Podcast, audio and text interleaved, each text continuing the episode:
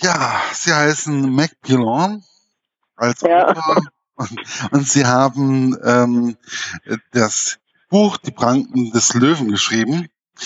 Wie kommt man eigentlich auf die Idee, ein mh, hm, Buch über oder eine Reihe, eine komplette Reihe über Robin Hood zu schreiben? Ja, ähm, das ist folgendermaßen entstanden. Mich hat eigentlich in erster Linie ähm, der dritte Kreuzzug und die darin handelnden Personen interessiert. Damit habe ich mich seit vielen, vielen Jahren beschäftigt. Ähm, und ich habe mich eigentlich immer derartig geärgert, ähm, dass die historisch belegten Ereignisse äh, auch oft von, von Kollegen so verzerrt dargestellt worden sind und man historische Ereignisse auch ohne weiteres ähm, verdreht hat. Mhm. Und ich habe viele Jahre regelrecht darüber gesprochen, darüber doch auch mal ein Buch schreiben zu wollen. Ähm, das ging so weit, dass meiner Frau irgendwann mal die Hutschnur platzte. Wir standen beim Skifahren oben auf dem Kronplatz und selbst dort oben habe ich ihr erzählt, wie ich das anlegen würde. Und sie hat dann den Satz geprägt, hör jetzt endlich auf zu reden, mach's. Gut, wir hatten einen Betrieb. Ich habe gesagt, wenn ihr mich ein bisschen entlastet, dann werde ich es versuchen. Und so ist eigentlich der erste Roman entstanden, der jetzt aber der zweite in der Reihe ist, Das Herz des Löwen. Mhm. Die anderen haben sich mehr oder weniger dann daraus ergeben.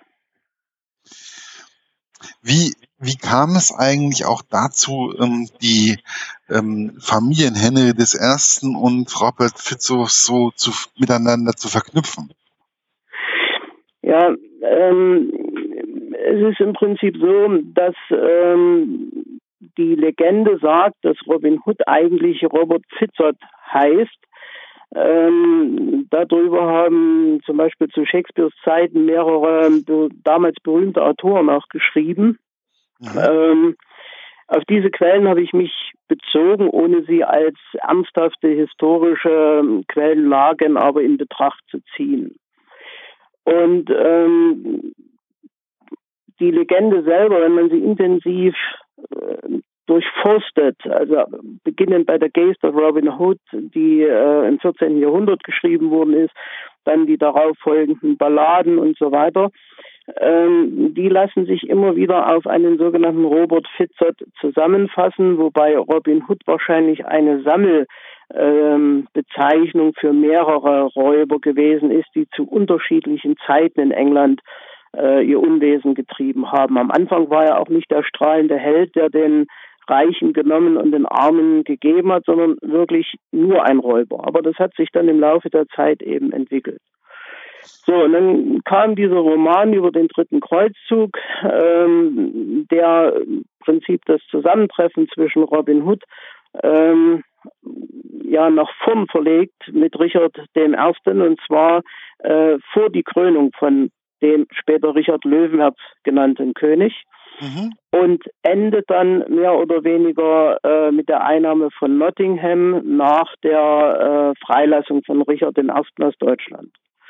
Daraus hat sich dann ein zweiter Roman ergeben, weil ich bei den Recherchen, und die betreibe ich sehr intensiv, ähm, in, in der Peerage des englischen Königshauses, und die wird sehr, sehr korrekt geführt, auf zwei Söhne von Richard Löwenherz gestoßen bin, die man uns gerne unterschlägt. Und einer, äh, von dem ist nur der Name der Mutter bekannt, weder wann er geboren worden ist, äh, noch wann er gestorben ist. Und das ist natürlich eine Steilvorlage für einen Autor. Und dann hatte ich zwei Absolut. Romane. Und dann kam aber der Verlag und hat gesagt, auf zwei Beinen kann man nicht schlecht stehen, ob ich ihm nicht eine Trilogie schreiben kann. Ja, und wer wäre ich, dass ich das nicht mache? Und es gibt eine berühmte englische Kollegin, Elisabeth Chadwick, die hat mal was mit der William Marshall-Reihe ähnlich gemacht. Äh, sie hat ein Prequel dazu geschrieben und das sind die Pranken des Löwen, der jetzt am Anfang steht. Also ich finde es halt einfach, was ich, was ich sehr interessant fand von am Anfang, war diese Verknüpfung mehr oder weniger der älteren deutschen Geschichte und der ähm, älteren englischen Geschichte. Und ich fand es sehr interessant, in diese ganze Welt da mehr oder weniger auch einzutauchen, um einfach auch die Verbindungen schon von jeher eigentlich auch zu sehen. Wie wichtig war es auch Ihnen, ähm, das einfach auch nochmal darzustellen? Oder hat sich es einfach so ergeben? Ja, man muss es vielleicht auch folgendermaßen sehen. Im Mittelpunkt äh, meiner Romane steht eigentlich immer ein großes historisches Ereignis. Das will ich auch ähm, da hineinbringen. Und was mich immer interessiert hat, das war, das klingt jetzt etwas trocken, der Investiturstreit zwischen den deutschen Kaisern und den Päpsten. Die mhm. ganze Geschichte mit Heinrich IV., dem Gang nach Canossa und so weiter. Und ähm, dann kam mir irgendwie die Idee, das äh, mit der englischen Prinzessin Mathilda zu äh, verbinden, ähm, die ja bereits als Achtjährige mit Heinrich V. verlobt worden ist und ihn auch später geheiratet hat. Ja, mit zwölf oder wie war das nochmal in dem Buch? Da wird es auch erwähnt. Im, Im Alter von mit zwölf haben sie dann richtig geheiratet, oder? Genau, im Alter von zwölf Jahren haben sie geheiratet ähm, was zur damaligen Zeit durchaus gang und gäbe war, wobei Heinrich V. Ähm, wahrscheinlich ein sehr ja, umgänglicher Mann in dieser Beziehung zumindest gewesen ist, der seine Frau wirklich geschätzt hat, damals auch noch mit zwölf Jahren in Ruhe gelassen hat. Die Ehe ist also damals nicht vollzogen worden in dieser Form, erst später. Ähm, und die zwei haben sich wirklich gut verstanden. Er hat sie dann später auch als seine Statthalterin in Italien eingesetzt ähm, und hat ihren Rat durchaus geschätzt, was ganz ungewöhnlich zur damaligen Zeit gewesen ist. Und das hat sie wahrscheinlich dann auch dazu befähigt, später den Kampf um die Krone in England zu führen. Ich fand ja sowieso, also das war äh, Mathilda und ihre Gegenspielerin in England, das waren ja schon zwei sehr starke Frauen und sehr starke Persönlichkeiten, auch in dem Buch, oder? Ja. Und wahrscheinlich auch in der Realität oder war da jetzt viel Dichtung bei ihm mit dabei? Aber ich glaube eher weniger, oder? Also da relativ wenig. Bei den historischen Ereignissen versuche ich so korrekt wie nur irgend möglich zu bleiben. Ähm, diese Auseinandersetzung zwischen ähm, Mathilda und äh, ihrem Cousin Stefan, die hat so stattgefunden, wie ich sie geschildert habe. Ähm, also von ihrer Landung ähm, in England zuvor der Kampf in der Normandie, wo sie bewiesen hat, dass sie eigentlich der bessere Heerführer wäre als Frau ihr äh, Mann Geoffrey von Anjou eigentlich nur ihre Befehle ausgeführt hat und auch nicht übermäßig erfolgreich war. Es ist ihr gelungen und ihren Truppen gelungen, ähm, Stefan gefangen zu nehmen. Das ist aber daran gescheitert, dass es dann äh, der Frau von Stefan wiederum gelungen ist, Mathildas Bruder gefangen zu nehmen. Also das war ein furchtbares Hin und Her. Und wer hat immer drunter gelitten unter diesen Kriegen? Die einfachen Menschen, ähm, die damit gar nichts anfangen konnten. Und im Prinzip, wenn wir das umlegen, dann ist das heute noch so. Wenn Sie sich die Konflikte angucken, egal wo auch immer auf der Welt, äh, die hohen Herrscher ziehen sich in ihre Paläste, notfalls richten sie in ihre Bunker zurück und die einfachen Leute sind auf der Flucht, äh, werden abgeschlachtet und so weiter. Da hat sich leider äh, in der Geschichte überhaupt nichts verändert. Und damals ist es so gewesen, man nannte das die Zeit der Anarchie. Und es gibt einen äh, berühmten Satz, der sagt, in dieser Zeit hat wohl Gott und alle seine Heiligen geschlafen. Ja, wobei alle Heiligen, ähm, ich hatte auch auch das Gefühl, wo wir jetzt wieder beim, wo wir jetzt wieder zurück zum Vatikan und der dem Grundthema mehr oder weniger im ersten Teil des Buches zurückkommen. Ich hatte das Gefühl, der Vatikan und die Kirche war da in dem Moment sehr, sehr geldhungrig und machthungrig auch. Und diese zwei Päpste und, und, und, das war also irgendwie, ja, es ist ein dunkles Kapitel mehr oder weniger für mich persönlich in der äh, kirchlichen Geschichte. Naja, wenn man das mal richtig betrachtet, dann ist die kirchliche Geschichte über die äh, gesamte Zeit, äh, und da bin ich immer wieder drauf gestoßen, eine sehr, sehr fragwürdige gewesen. Das geht los bei den Fälschungen zu den konstantinischen Schenkungen, die ja überhaupt nur zum Kirchenstaat geführt haben, mhm. setzt sich fort über die Auseinandersetzungen, ähm, über die bis heute äh, diskutiert wird. Zur damaligen Zeit kam die Frage mit dem Zölibat ja beispielsweise auf. Das Zölibat hat ja überhaupt nichts mit religiösen Dingen zu tun, sondern es ging darum, und deswegen sollte es auch durchgesetzt werden, dass kirchliche Ämter äh, und Pfründe nicht vererbt werden, sondern dass immer der Beste diese Dinge letztlich bekommt. Und das hat dann der Kirche auch die Macht über die Kaiser und Könige beschert, wo eine Erbfolge bestand. Und gucken wir uns äh, John von England an, das waren also nicht gerade die größten Leuchten, die dort äh, an die Macht gekommen sind, während die Päpste immer zugesehen haben, sich auch gegenseitig bekriegt haben bis aufs Blut dass im Prinzip immer ein starker Papst da gewesen ist, der die Interessen der Kirche verfolgt hat. Und da ist es zu Mord und Totschlag und äh, Dingen gekommen, das können wir uns heute kaum, kaum vorstellen. In einem späteren Buch im Banner des Löwen thematisiere ich das mit dem äh, Kreuzzug gegen die Katarer. Also das war so schrecklich, das kann man sich kaum ausmalen.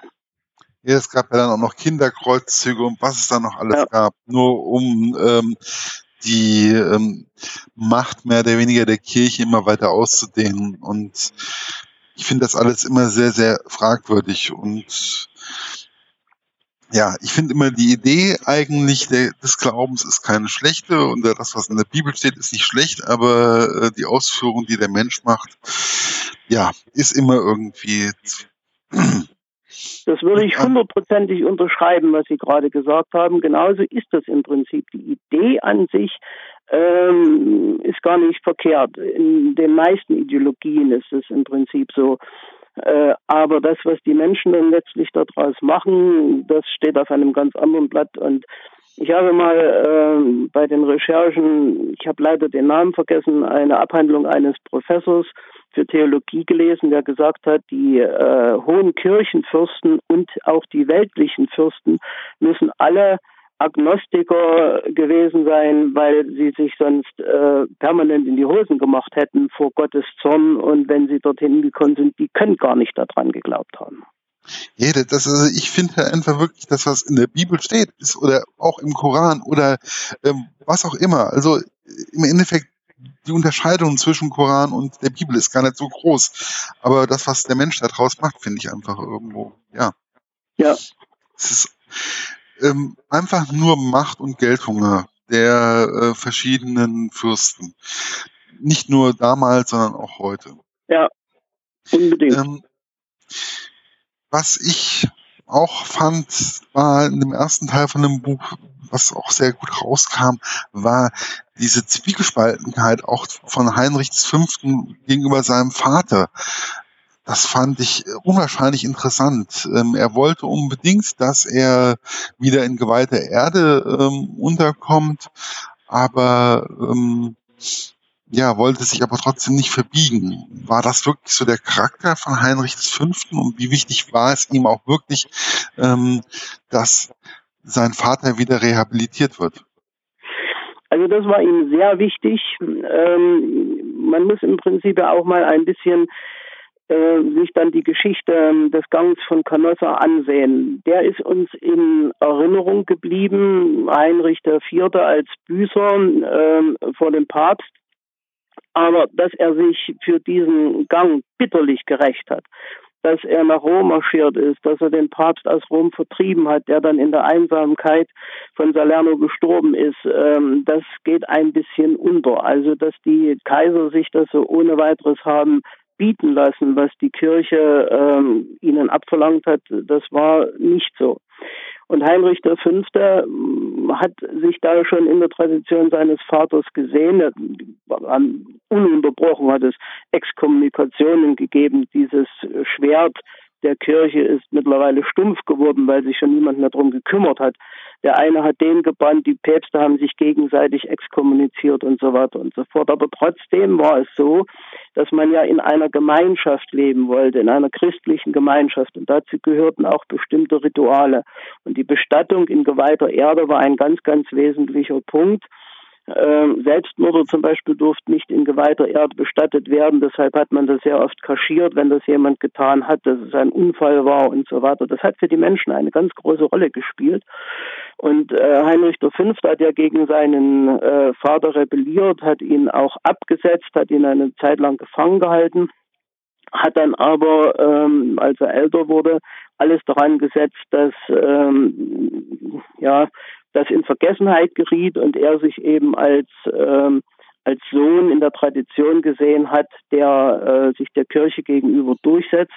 Und wenn man heute in den Dom von Speyer geht, dann sieht man eben die äh, Staufergräber, wie sie dort äh, sind und da ruhen äh, Vater und Sohn in, in unmittelbarer Nachbarschaft.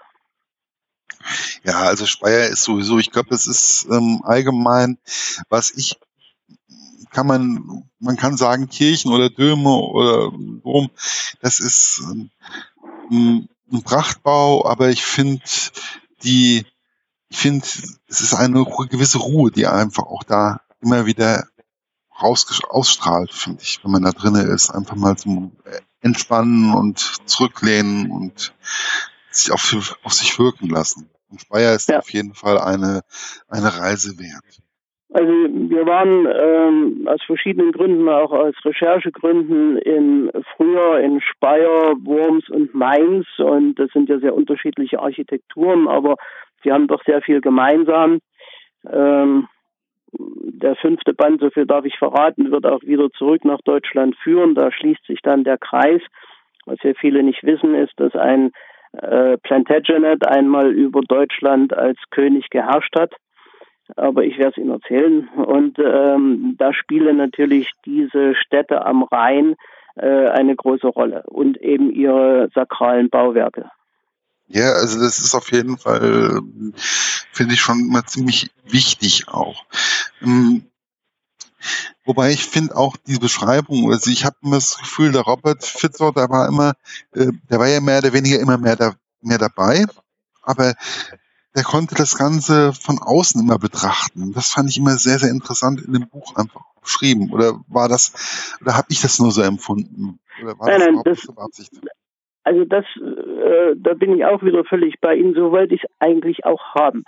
Ich habe in ihm so etwas gesehen wie einen Secret Service Agenten heute beim amerikanischen Präsidenten. Die kriegen ja auch alles mit, stehen ähm, stumm daneben, werden als Möbelstücke angesehen, das habe ich auch an einer Stelle mal gesagt, ähm, und machen sich sicherlich ihre eigenen Gedanken darüber, was dort eben abläuft. Sie haben ein eigenes Leben, das geben sie ja nicht völlig auf, äh, sind aber bestens über alle Abläufe informiert und das wird in ihrem Gehirn arbeiten. Das glaube ich war damals nicht anders, als es heute ist. Und ähm, daraus resultieren dann eigentlich auch die Schlussfolgerungen von Robert Fitzer, die er gegenüber der äh, äh, Nonne Martha, seiner späteren Frau, äußert, ähm, der er oder der er die Augen öffnet. Wobei ich fand auch, ähm, er hat hier erklärt, wie es auf dem päpstlichen Hof mehr oder weniger oder im Vatikan mehr oder weniger abläuft. Das hat er hier ja erklärt und erzählt. Und aber ich fand auch, dass die Klöster damals waren ja schon ziemlich wichtig, nicht nur als ähm, für den Glauben, sondern auch für alle anderen Dinge. Das kam eigentlich auch in dem Buch relativ gut, zwar nur kurz angerissen, aber rüber, weil da wurden ja auch viele Kranken versorgt und und und. Ja, sie waren ähm, eigentlich die Zentren äh, um die sich alles drehte. Sie haben die äh, Bauern in der Landwirtschaft unterwiesen, sie haben das Wissen gesammelt und in gewisser Hinsicht auch weitergegeben. Wobei man sehr unterscheiden muss, das habe ich auch dabei gelernt, ähm, dass die verschiedenen Orden ganz unterschiedlich äh, gearbeitet haben. Die Benediktiner arbeite und bete die Zisterzienser mehr ähm, in der, im, im Sakralen, zumindest zur damaligen Zeit und so weiter. Ganz schlimm waren die Dominikaner am Anfang, die jetzt zwar noch keine Rolle spielen, aber später dazu kommen, ähm, die man ja nicht umsonst die Dominikanes, die Hunde Gottes nannte, weil sie so erbarmungslos alles, was sie als Ketzer empfunden haben, verfolgt haben. Also auch da sehr positive Teile, die wirklich ähm, die Entwicklung in den Ländern vorangetrieben haben, Kulturschätze bewahrt haben und so weiter. Auf der anderen Seite eben sind von dort aus eben auch Dinge vorangetrieben worden oder passiert. Das ist ja ähm, keine Erfindung von mir gewesen mit ähm, äh, der Klause, in der man die äh, Martha eingemauert hat, das hat es durchaus gegeben. Abtrünnige Nonnen sind äh, eigentlich ersäuft worden wie äh, räudige Katzen, hat man gesagt. Also da ging es schon recht hart zu. Wobei ich fand halt einfach auch, ich fand Martha und Robert Fitzer, der erst, äh, der Ältere, ähm, die haben sich schon ziemlich, ziemlich gut ergänzt, beide. Ja, das freut und, mich. Also es waren, weil wir haben ja, Martha war ja eher so die Wissensdurstige und ähm, Robert war ja mehr der Kämpfer, der ähm, alles ein bisschen negativ gesehen hat. Und Martha hat versucht immer wieder alles ein bisschen gerade zu rücken. Und das fand ich schon ziemlich gut und ich glaube, die haben, ähm, so kam es mir rüber, zumindest beim Lesen von dem Buch, beide ihre bestimmten Richtungen mehr auch an Robin weitergegeben. Also das finde ich hervorragend, dass Sie das so sehen, denn genauso wollte ich es haben. Man sagt ja, dass die Genetik oft eine Generation überspringt und genau die Eigenschaften äh, von Robert, äh, die das Kämpferische, auch das Aufbrausende, das äh, ja, das manchmal Gnadenlose und auf der anderen Seite von äh, seiner Großmutter, von Martha, das äh, ja, das Wissensdurstige, das äh, auch äh, Gefühlvolle und so weiter, das soll sich in, in ihrem Enkel Robin Hood dann vereinen. Und so habe ich versucht, ihn zumindest anzulehnen. Und das war eigentlich auch Sinn und Zweck ähm, der Pranken, weil ich eigentlich äh, erklären wollte, wie, das war für mich auch mal eine Frage, wie konnte denn aus einem Bauern aus dem aus einem Freisassen zur damaligen Zeit, der er ja angeblich gewesen ist, ein so äh, gnadenloser Kämpfer eigentlich werden? Wie, wie ist das zustande gekommen? Und wir züchten ja hier im Betrieb auch Pferde und da sagt man immer, 50 Prozent sind Genetik und 50 Prozent sind Umweltfaktoren, die ähm, eine Rolle spielen. Genauso wird es eben bei ihm gewesen sein. Wenn das in seinen Genen von denen damals noch keiner eine Ahnung hatte, angelegt gewesen ist, dann konnte er sich so entwickeln, wenn bestimmte Ereignisse eingetreten sind, auf die er reagieren musste. Wie war es eigentlich, also war das wirklich auch gang und gäbe oder beziehungsweise gang und gäbe? Ich fand, was Mathilde hat ja auch den Namen Kaiserin auch nach dem Tod ihres Mannes Heinrich V. Ähm, im Namen behalten. War das wirklich so, also das habe ich nie so im Kopf gehabt, dass sie wirklich dann auch sagte, okay, ich bin die Kaiserin. Ja, sie, da hat sie Zeit ihres Lebens drauf bestanden. Sie ist in Rom zur Kaiserin gekrönt worden. Das wird nicht wieder aberkannt in dieser Form. Und ähm, sie hat also auch in diesem als Empress äh, bis zu ihrem Tod unterschrieben. Also äh, das haben natürlich ihre Gegner etwas anderes gesehen, haben das auch ein bisschen suffisant äh, zur Kenntnis genommen, aber ihr stand das zu und darauf hat sie bestanden. Deswegen war sie ihrem Gatten, der ja eigentlich anfangs nur Graf gewesen ist, später dann Herzog der Normandie wurde, äh, auch äh, völlig überlegen gewesen. Er hatte ähm, hätte keinen Anspruch auf den englischen Thron gehabt und ist von ihr auch immer recht klein gehalten worden. Ja, also, aber das war ja sowieso, also der Kampf um den englischen Thron, das ist ja schon ähm, eine never-ending Story damals gewesen, so hatte ich das Gefühl. Und ja, das ist ja, ja, im ersten Band äh, noch nicht beendet, der ganze Kampf oder dieser ähm, dieser Machtkampf untereinander. Ja, er endet eigentlich ähm, durch dadurch, dass der Sohn von äh, Mathilda Henry II. Äh, dann zum König von England gekrönt wird. Stefan hat dem zugestimmt, hat seinen eigenen Sohn mehr oder weniger enterbt, der wohl auch äh, charakterlich dazu nicht in der Lage gewesen wäre und hat zugestimmt, wenn ihm zugestanden wird, bis zu seinem Tod König von England zu bleiben, dass dann der Sohn von Mathilda äh, gekrönt wird. Und so ist es ja im Prinzip zu dem riesigen angewinischen Reich gekommen. Henry hatte zuvor Eleonore von Aquitanien geheiratet, hat mhm. damit den ganzen Westen Frankreichs unter seiner äh, Herrschaft gehabt. Wenn man sich das mal auf den Karten ansieht, dann äh, war das Königreich Frankreich ein ein, ein, ein Zwergfürstentum gewesen, die Ile de France. Das wäre hundertmal aufgegangen in ähm, dem, was die angewinischen Ländereien von Flandern bis runter an die Pyrenäen ausgemacht hat. Und dann kam noch die englische Königskrone dazu. Das war also das zweitgrößte Reich nach dem Deutschen Reich, ähm, das es damals in Europa gegeben hat und demzufolge groß auch die, ja, die Machtfülle. Und das hatte seine größte Ausdehnung unter Henry II. Äh, Richard ist nach seiner Freilassung, hat es geschafft, es fast wieder in diesen Grenzen herzustellen, aber nicht ganz. Ähm, wie, wie gut waren eigentlich die Männer von der kaiserlichen Garde ausgebildet? Das fand ich, das war ja auch so ein wichtiges Thema eigentlich, dass die, äh, dass die kaiserliche Garde, Robert Fitzer und seine Kumpanen, äh, doch wirklich Elitekämpfer gewesen sind. Ja, so wird es eigentlich auch immer wieder dargestellt. Jeder Herrscher hatte so seine, seine Elitekämpfer um sich drumherum, die auch unter allen Umständen äh, ihm treu ergeben sein mussten. Und das war bei, bei hochrangigen Adligen immer gefährlich. Ähm, die konnten ja selber eventuell Lust bekommen, ähm, sich an die Macht zu putschen äh, und eventuell selber nach der Krone zu greifen. Und deswegen hat man dafür ganz gerne Söldner genommen, äh, die bezahlt wurden und ähm, die ja oft auch aus fremden Ländern gekommen sind. Zum Beispiel hat die byzantinische ähm, oder die, die Leibgarde des Kaisers von Byzanz über lange Jahre aus Wikingern bestanden. Äh, da konnte er eben relativ sicher sein, dass die mit den Verhältnissen in Byzanz nicht groß vertraut gewesen sind und äh, lieber ihm, von dem sie wussten, was sie bekamen, treu waren als irgendjemand anderem.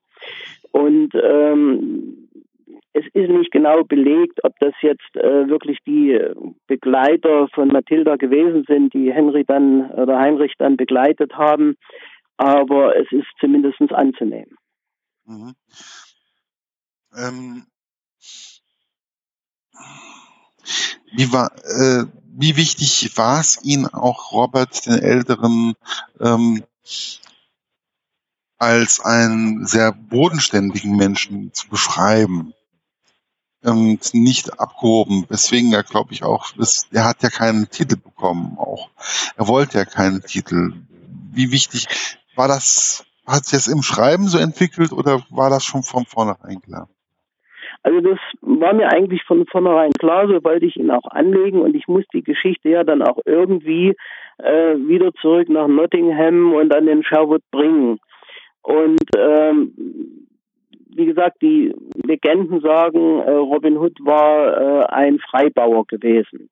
Und demzufolge ähm, hätte es schlecht ausgesehen, wenn äh, sein Großvater in irgendeiner Form dem Adel angehört hätte. Dass Robin Hood es dann selber schafft, äh, erhoben zu werden, das ist jetzt eine andere Frage. Aber ich wollte diesen Robert Fitzert auch nie zu ritterlich ähm, darstellen, sondern eben wie einen gut ausgebildeten ja, Secret Service Agenten, ähm, der auch heute äh, im Zweifelsfalle schnell und zielgerichtet töten würde, wenn es darauf ankommt, ohne sich darüber groß Gedanken zu machen. In einer Leserunde wird gerade die Szene diskutiert, wo er seine sechs Verfolger, als er äh, Martha befreit hat, tötet und anschließend Brathähnchen isst das hatte schon seinen Grund, warum ich das so dargestellt habe. Er kann sich keine großen Gedanken darüber machen, was äh, er da getan hat. Ansonsten ähm, würde er in Schwermut versinken oder von Gewissensbissen aufgefressen werden. Das wäre für einen Leibwächter in dieser Form absolut unpassend und, und letztlich tödlich, weil er dann immer überlegen würde, was muss ich machen, was kann ich und so weiter. Und das tun die ähm, ja, auch die Secret Service Leute, egal in welchem Land, garantiert nicht. Was ich ja dann kommen wir mal langsam, dass ich jetzt zum zweiten Band mal etwas ausgiebiger oder kurz verendet. Also der zweite Teil in dem Buch geht ja dann um Robin Hood. Und da habe ich mich dann auch gefragt gehabt, wie mächtig waren eigentlich diese High Sheriffs wirklich? Also, also die man, waren die wirklich so machtvoll, wie sie dargestellt werden? Also ich hatte, ich habe die ja nie so richtig auf dem Schirm gehabt. Hm. Also das waren die Vertreter des Königs und wer sie angegriffen hat, hat in gewisser Hinsicht den König angegriffen. Sie mussten sich ihre Ämter kaufen. Äh, Richard Löwenherz war zum Beispiel dafür bekannt, dass er die verkauft hat, weggenommen hat, neu verkauft hat. Ähm, und sie wollten natürlich das, was sie in den Posten investiert haben, äh, zurückhaben. Auf der anderen Seite waren sie auch dafür verantwortlich, ähm, die Steuern an den König einzutreiben ähm, und hatten die absolute Gerichtsbarkeit ähm, in ihren Grafschaften. Es gab oft ähm, Sheriffs, die gleich mehrere Grafschaften ähm, verwaltet haben und das werden Sie später lesen oder der Leser, es gab sogar weibliche High Sheriffs, äh, zumindest eine äh, dann unter König John. Also da war also etliches möglich. Und ähm, man hat das ja immer so ein bisschen verkürzt, und der Sheriff von Nottingham. Das war nicht der Sheriff von Nottingham, sondern der High Sheriff der Grafschaft Nottinghamshire, äh, der kein Graf vorgestanden hat. Bisschen anders ist es eben gewesen in ähm, den, den äh, Grafschaften in England. Äh, der Earl von Huntington beispielsweise herrschte über die Grafschaft Huntington und dort gab es dann keinen High Sheriff. Ah ja, äh, das sind ja einfach Sachen, äh, man manchmal, man beschäftigt sich ja auch vorher nicht so richtig damit. Ja, das ist völlig klar. Und ich finde das eigentlich bei historischen Romanen immer wieder sehr, sehr schön, dass man bestimmte Punkte einfach auch wieder, also auch mal hinterfragen kann oder einfach auch mal erklärt bekommt, auch wenn es äh, eine Geschichte, in der Geschichte mehr oder weniger nur ein kleiner Punkt ist, aber es ist doch ein wichtiger Punkt. Ähm, also, gut, ein High Sheriff war jetzt bei Robin Hood ist ein sehr wichtiger Punkt. Also das ist jetzt auf jeden Fall sicher. Genauso wie äh, der Langbogen der Waliser ja auch ein sehr wichtiger Punkt ist für die Entwicklung der Sage von Robin Hood. Ja, ähm, natürlich muss ich oder habe ich versucht, die alten Legenden über Robin Hood äh, entsprechend mit einzubinden. Und er wird ja, das steht sogar auf seinem Grabstein, dass er der beste aller Bogenschützen gewesen ist. Deswegen darf man bei ihm sicherlich die äh, seine Treffsicherheit nicht allzu sehr hinterfragen. Ähm, ich habe zwar auch oft gesagt, er hat gar nicht dran geglaubt, dass der Pfeil dort ins Ziel ging, aber es ist eben tatsächlich passiert. Ähm, ich habe Bogenschießen gelernt äh, für die Romane. Ich war beim Bogenbau dabei gewesen. Da bin ich dem hiesigen äh, Bogenbauer Binder noch sehr, sehr dankbar, dass er mich da in alle Geheimnisse eingewiesen hat.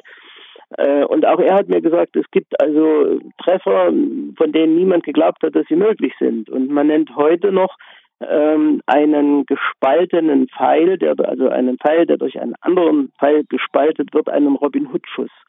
Also solche Legenden haben sich bis heute mehr oder weniger erhalten. Ja, ich habe das dann auch so ein bisschen so nachgelesen. Man surft dann ja auch mal so zwischendurch immer, das ist mir das Problem. Bei historischen Romanen bin ich dann immer am Surfen und gucken, wie war das denn da einfach wirklich und ähm, wie sieht das da heute aus oder so. Das waren ja schon immer solche Sachen, die mir, die mich dann immer sehr interessieren. Ähm, gab es eigentlich viele Geächtete in den Wäldern in England oder waren das nur ein paar Versprengte? Also das weiß man heute nicht mehr so ganz genau. Es wird immer wieder davon berichtet, dass es ähm, in den Wäldern ähm, solche Geächtete oder Räuber gegeben hat. Ob das jetzt der Sherwood war, der Bernsdale äh, Forest oder rund um Dover zum Beispiel ähm, auch in, in den Grenzmarken von Wales. Aber wie viele das natürlich genau gewesen sind, das weiß man heute nicht. Ähm, ich glaube aber, deswegen habe ich auch die, die äh, Männer, die Merry Men, äh, auch so rund 120, 130 äh, von der Zahl her angesetzt. Es muss schon eine Macht gewesen sein, die auch wirklich einem Sheriff Paroli bieten konnte. Äh, ansonsten hätte der das mit äh, seinen Kriegsknechten sicherlich erledigen können. Aber so eine geballte Macht noch dazu gut ausgerüstet, ähm, einem gewissen militärischen Drill unterzogen. Die war sicherlich in der Lage, äh, ihn notfalls auch in seiner Burg festzunageln. Wie ungewöhnlich war eigentlich so eine Liebe zwischen wie Robin und zwischen Marion in der damaligen Zeit? Und das ist natürlich schwer zu sagen. Da bewegen wir uns eben auf dem ähm, Gebiet der Legende. In den äh, ersten Legenden hat äh, Marion überhaupt keine Rolle gespielt. Ähm, die ist also erst äh, relativ spät dazu gekommen und äh, wird dann eigentlich auch immer ja also kleines verschrecktes Küken dargestellt. Ähm, das ist sie bei mir ja nun ganz und gar nicht. Ähm, ich traue mir jetzt etwas zu sagen. Ähm, Marion ist im Prinzip fast eins zu eins meine Frau. Das konnte ich mir nicht verkneifen und äh, deswegen sage ich, die hätte auch, äh, also meine Frau hätte auch im Mittelalter keine Hosen getragen, äh, keine Kleider getragen, nie im Leben, nur sehr selten ähm, da habe ich dort so ein bisschen ein Denkmal gesetzt in der Richtung und habe mir immer überlegt, wie würde sie in dieser Situation handeln. Und das habe ich dort in dieser Rolle mehr oder weniger hineingeschrieben. Ich weiß, dass sie relativ modern rüberkommt. Ich weiß, dass sie äh, in ihren Absichten oder in ihren, in, in ihren Taten nun nicht unbedingt dem gängigen Klischee der Dame des Mittelalters entspricht. Aber das war Mathilda nicht, das war Eleonore von Aquitanien nicht, das war Hildegard von Bingen nicht. Und äh, ich bin fest davon überzeugt, dass viele Frauen im Mittelalter auch so gehandelt haben, wie Marianne das getan hat. Äh, man muss sich einfach mal vorstellen, die Männer waren ununterbrochen im Krieg. Wer hat zu Hause mehr oder weniger die Landwirtschaft am Laufen gehalten, ähm, die Kinder versorgt, die Familie zusammengehalten? Und dann kam der Mann zurück und wollte die Frau wieder äh, komplett verdrängen in ihre alte Rolle. Das ist auch nach dem Zweiten Weltkrieg schiefgegangen. da haben sich viele Frauen gegenüber ihren Männern durchgesetzt. Und ich glaube, dass es auch damals so gewesen ist. Wobei ich zugebe, Marian etwas sehr, sehr leger und locker dargestellt zu haben.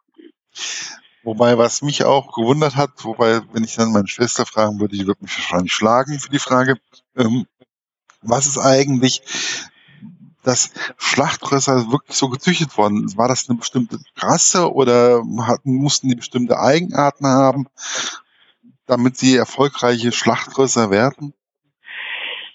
Also da muss man etwas unterscheiden. Ein Ritter hat im Allgemeinen mehrere Pferde gehabt, und zwar ein relativ schweres Pferd, vergleichbar entfernt mit den heutigen Friesen, mhm. die im Großen und Ganzen äh, nur im Schritt und eingedeckt bis zur Schlacht geführt wurden, dann gesattelt, die waren groß, die waren schwer, ähm, die haben alleine auch durch ihre Wucht ähm, im, im Angriff einen Feind werfen können.